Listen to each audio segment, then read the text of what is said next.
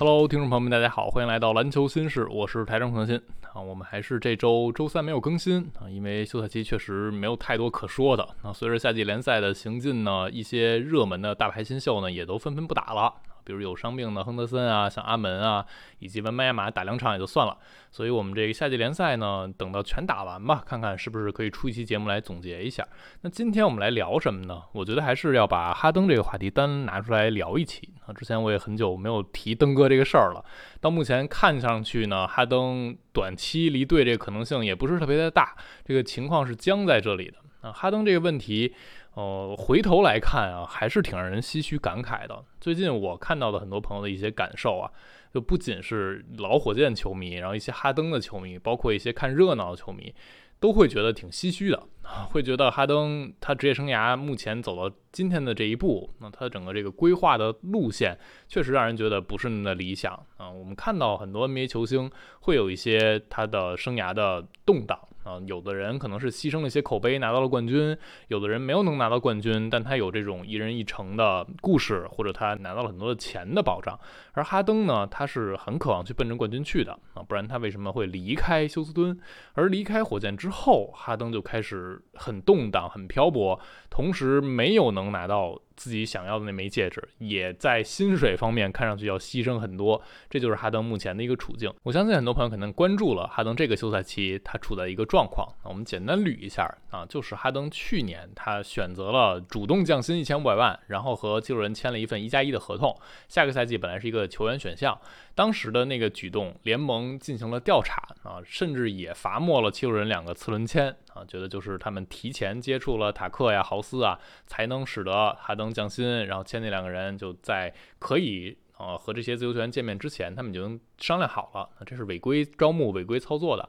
所以罚没了他们次轮。然后那个节点，很多人会有这样一种说法啊，就是哈登和七六人管理层是不是已经商量好了？我们知道七六人管理层某位啊那个人，他之前和哈登在火箭的交集，两人关系非常密切。那个时间点，很多人怀疑啊。是不是七六人哈登已经有这种私下的协商？今年你降薪一下啊，你跳出选项，少拿点钱，然后明年等到我们啊这个运作搞定了，塔克呀、豪斯都引入进来了，我们明年你恢复自由身，再给你一份薪水上的补偿。那个节点，很多人是这样一个态度，甚至有一些外界啊不喜欢七六人的球迷或者不喜欢哈登的球迷会觉得，哎呀，你们这私底下有一些暗箱操作，联盟赶紧给我调查。但我们看到今夏的情况是。没有这回事儿。那哈登显然是没有能跟七六人达成任何协议，他才会让自己处于目前这么尴尬的一个境地。这个夏天，哈登先是有一个球员选项要选择要不要执行，人们都会觉得哈登跳出选项去拿一份大合同是最符合情理的。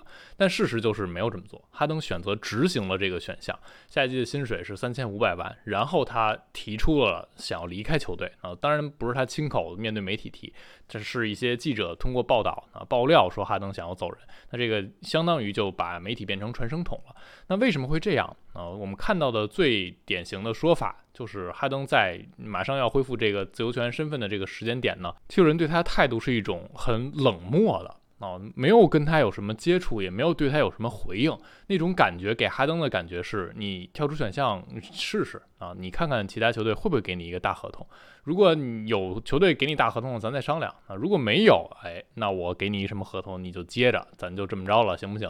然后哈登觉得自己是很委屈，或者说没有受到尊重，我觉得这很容易理解，因为去年夏天哈登做了那么多牺牲，帮助了七六人队，显然这个夏天。理论上、人情上会觉得应该回馈哈登了，但哈登没有等到这份回馈，那等到的是冰冷的现实。根据此前的报道呢，七六人方面他们不想给哈登过长的合同，可能就想给一个三年左右，而且薪水也不会是最顶头的那种。啊，就他们很现实，觉得哈登目前你就只能拿到这样的一个合同，那哈登非常不爽，啊，非常不开心，所以他执行了选项，提出了这个交易，因为执行选项对他来说反而可能是更利于他换队的啊。如果你完全跳出来选项，变成一个自由球员，市面上有空间给哈登他想要的这个合同的球队呢，显然是不太想签哈登的。之前吵了半天那个火箭队啊。最后看上去还是像被哈登用来抬价的啊，他们对哈登的兴趣并没有那么的足。那除了跳出选项成为完全自由球员，哈登还有一种离队的方式，就是跳出选项成为自由身之后和七六人先签后换。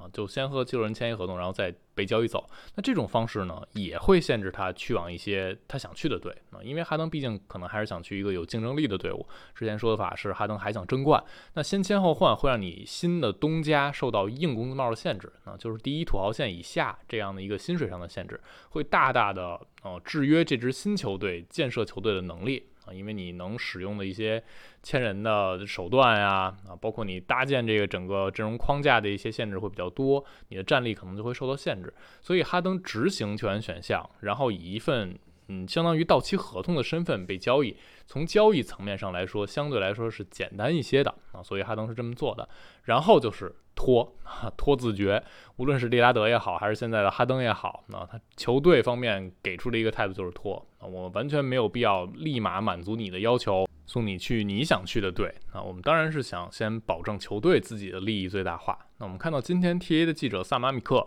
他写一篇文章也提到了他最近听到的关于利拉德和哈登的消息。那哈登这一部分呢？哦，人们在夏季联赛的时候，很多高管在，阿米克也和一些高管聊天儿，那些高管。表达的一个感受啊，就是七六人他们的谈判态度，就好像他们并不想真的换哈登啊，尤其是像啊快船和哈登之间的这个流言蜚语，因为哈登最想去的下家就是快船嘛。那但是七六人现在是没有跟快船有特别认真的谈判的。那那些喊出来的要价，可能就让快船觉得他不是真的想换哈登啊，因此有一些说法是，技术人现在还是想尽可能说服哈登留下啊，让你相信在这支球队是更好的，让你和我们继续一块打。这个看上去有点像去年篮网队杜兰特的一个策略啊，就我们愿意去和市面上一些球队接触啊，但我们会喊一个很高的要价啊，这不是轻易就能达成的。那如果我们尽力了又没有能做到，那你还是踏实在我们这儿继续打。哈登目前面临的可能也是这样一个状况。那最后去年 KD 是留在球队了，但是这里也有很多不一样的地方啊。KD 当时是四年长约在身，他和篮网队之间，如果篮网队就强硬的要留你，那 KD 想要走人，可能就真的把自己的口碑完全砸到极致，我就真的不为你打球，这样才行。但杜兰特不是那样球员，而哈登现在是相当于一份到期合同啊，所以他和七六人这边。嗯，制约的一个关系还是不太一样的。然后另一点就是，去年篮网队在 KD 提出申请之前，他还是做了一些运作去努力补强的。而七六人这边今夏的一些运作，看上去啊。没有能给他们集战力有所提升啊！你看他签贝弗利、签班巴，确实一些不错的轮换的球员，或者说一些可以刮的彩票啊，尝试着替补的一些选项。然后匹配保罗里德留下来呢，让人觉得这有点被爵士小坑的意味。另外，他们很重要的是直接白白的失去了尼昂，而尼昂是在呃七六人队有挺大的战略意义的，而且他和哈登的适配度也是挺高的。但综合下来来看，七六人这个休赛期做的一些运作。并没能真正的提升球队的战力啊！在去年他们已经被呃凯尔特人淘汰之后，你会感觉这支球队呃需要哈登和米德打得更好，但也需要在其他的一些角色球员的修补上做得更极致一些。但是七六人还没有这么做啊，所以这一切让你觉得哈登对七六人的信任程度啊，包括受尊重的程度，对他们去继续争冠的信心都是有限的。因此，阿米克在报道中也提到了，那哈登现在想走人的态度还是没有改变啊。一个接近哈登消息源表示，他还是想离开七六人，依然对七六人高层上个月处理他潜在自由身的这个方式是非常失望的。哪怕哈登前一段参加那个前七六人小老板鲁宾的派对啊，米德也在，托哈也在，很多球星他们有一些互动啊，有些一起玩的镜头，但是哈登还是想走，而且阿米克还提到了一点，是说哈登希望下赛季开启的时候穿上快船队的球衣，就还是哈登非常想去家乡球队啊，同时快船又是一支有能力争冠的队伍，看上去还是挺适合哈登的，这我们都是可以理解的。那这是哈登目前的一个处境。那还有一个话题是我想聊的是，哈登目前这个阶段到底是什么级别的球员？这个就会决定他应该拿多大的合同啊。七六人在交易他的时候所要报价是一个什么级别，以及下家球队想换哈登的时候，他们应该付出多少筹码？哈登上个赛季我们看到，如果你把名字挡上，只看纸面数据，二十一分、十点七助攻、六点一篮板啊，百分之三十八点五的三分命中率啊，以及百分之六十点七的真实命中率。这个水准，我觉得放在联盟里怎么看都是一个全明星级别啊！他的场均助攻是联盟第一的，是助攻王。和哈登自己比，他百分之三十八点五的三分命中率是生涯第二高的啊，是告别雷霆时代之后的生涯最高值，他三分球投的是最好的一年。那这个是哈登上个赛季啊，他在整体的面板数据上的贡献。如果你看高阶数据，那些一体化数据，EPM 也好，LeBron 也好，包括像 Raptor 也好啊，他的一体化数据都是在前二十的。那在去年赛季开始之前，体坛这边也做了一个。二十大球星的分级，当时我们最后收集选票的一个结果，哈登是勉强挤进了前二十，他是第二十名。而我个人的选票是把哈登放在前十五的，我认为他是十四、十五这个附近摇摆的。我们看到 EPM 哈登十八，那如果是累计的胜场数的 EPM 是十五，LeBron 是十六，累计胜场是十九，Raptor 是二十，累计胜场数是十七。所以哈登确实就是在十五到二十这一附近。啊的表现的水准的球员，在过去的这一个赛季里，而新赛季呢，哈登显然又年长一岁，我相信这些数据可能是一定程度上下滑的，但哈登也大概率还是联盟二十名左右，二十到三十之间这样的球员，那这就是一个全明星级别的球员，因为全明星每年就这么多人嘛，如果你把伤病还有递补进来的人算上，差不多就是二十五到三十个人左右。啊，这个是哈登目前整体看上去的一个水准，但不可否认的就是哈登和自己巅峰期下滑还是非常明显的。那这一点就体现在他攻框的威胁性下降很多很多。上赛季哈登零到三英尺的出手占比是生涯最低的，百分之十六点五啊，他的命中率在零到三英尺也是生涯第三低的百分之六十一点二。如果你结合比赛来看啊，就是哈登在很多的夜晚确实突破的威力下降很多。啊，他的成功率也下降比较多，有的夜晚就怎么突都放不进去球啊，在季后赛的一些场次里也非常明显。那他每百回合的罚篮的次数也因此受到影响啊，因为你突破的威胁下降，你的冲击力下降，你这样罚球线的次数肯定也会下降啊。所以上赛季他每百回合罚球八点四次，生涯第二低的。啊，只好于新秀赛季。那好的地方就是哈登，他依然能传出很多漂亮的助攻，他真正意义上变成了一个控卫，以及他投出了很好的三分球。啊，上个赛季他不仅三分命中率生涯第二高，他的接球三分出手数场均一点八出手，以及命中率百分之四十一点一，这两项数据都是近五六年个人的一个峰值。啊，也就是哈登他在通过。提升自己的远投表现，包括中投表现。那他上赛季中投也和再往前一年有一个非常明显对比。因为之前我们知道哈登很魔球化，但上赛季他真的开始投中投，而且效果还行。季后赛场均两次中投出手，百分之五十的命中率。啊，如果你再对比往前数一个赛季，那个赛季季后赛哈登场均中投只有零点五次，命中率三十三点三。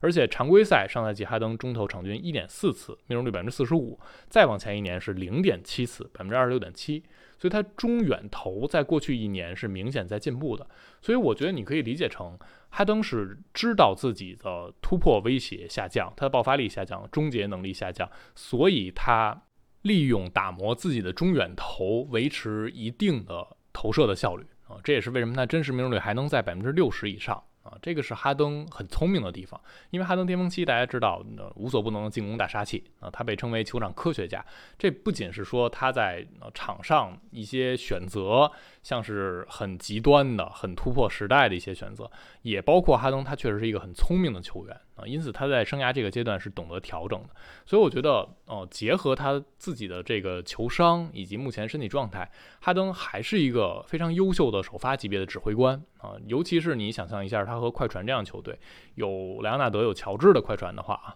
他是一个很好的发牌机。而在某一些远投手感在线的夜晚，他又能成为一场比赛给你抡四十多分的那样的得分手。我们看到在打凯尔特人那一轮比赛里，他有两场。单场四十加啊，尤其第一场恩比德不在的时候，哈登单核带队抡赢了，那场也是很很关键的。所以我觉得哈登现在确实跟自己巅峰期差距是比较大的啊。但你横向和这个联盟里去比。把它定位成一个组织者啊，一个进攻的创造者，我觉得他还是联盟顶级的啊，只不过他不是那种真正意义上能够靠一个人扛起一个队伍的持球大核心了啊，所以这也为什么他会选择一些球队，会选择一些跟自己有适配性的队伍。恩比德和哈登是有适配性的啊，乔治和莱昂纳德当然和哈登也有很好的适配性，这是哈登目前他的一个级别的问题。所以综合下来来看呢，我是觉得呃，哈登所要顶薪。长约顶薪这个事情不是那么的现实，因为他年岁摆在这儿，他已经超过三十三岁了。但是哈登，嗯，从技术人这边得到的一些反馈呢，也确实会打击到他的自尊心。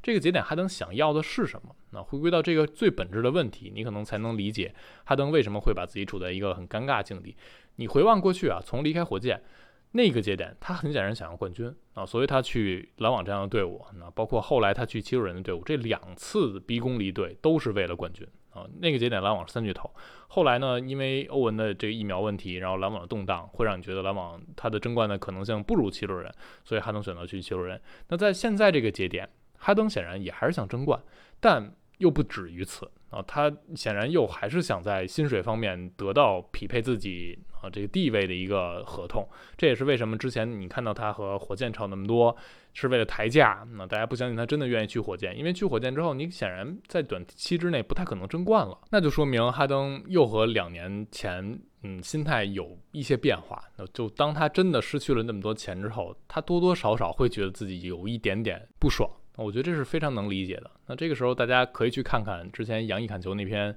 猫三老师写的文章，我觉得还是挺有意思的，也还是能抓到一些点的啊。就是哈登没有能真正的呃把自己的想要什么完全想好啊。利拉德是把钱全挣到了，现在开始提出交易申请，然后去。争取找一支球队看看能不能夺冠，而哈登还没有满足自己挣钱的欲望的时候，他就觉得自己先去逼宫离队啊，去先去争冠。但是在这个过程中，他发现首先争冠不是那么容易，然后你在换队的过程中，你会遇到风险啊，你受伤病影响，你的几次选择就让你拿不到那么大合同了啊。在篮网的时候，篮网给过他提前续约的大合同，三年一点六亿多，然后他没有要啊，然后去到七六人之后呢，又选择主动牺牲薪水，觉得自己能得到补偿，结果。也没有这份补偿，所以现在哈登不仅仅是在金钱上，他可能得不到自己想要的东西，他在尊严上也受到了一些刺激。这也是为什么他不太想在七六人这支球队待，我是挺能理解的。那你要让我说，最后哈登当然也还是有可能留在七六人啊，但过去这几个赛季告诉我们的都是强扭的瓜是不甜的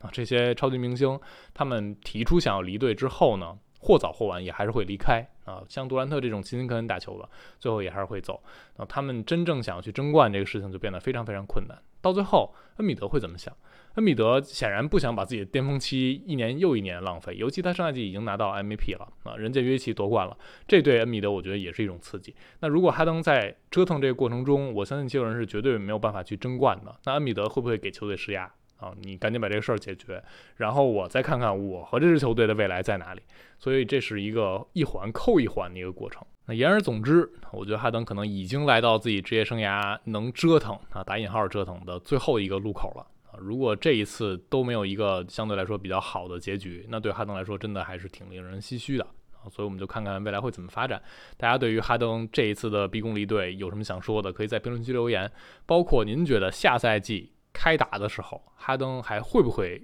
身穿七六人球衣，还是会身穿哪个队的球衣？也可以在评论区留下自己的看法。感谢收听，我们下期节目再见啦，拜拜。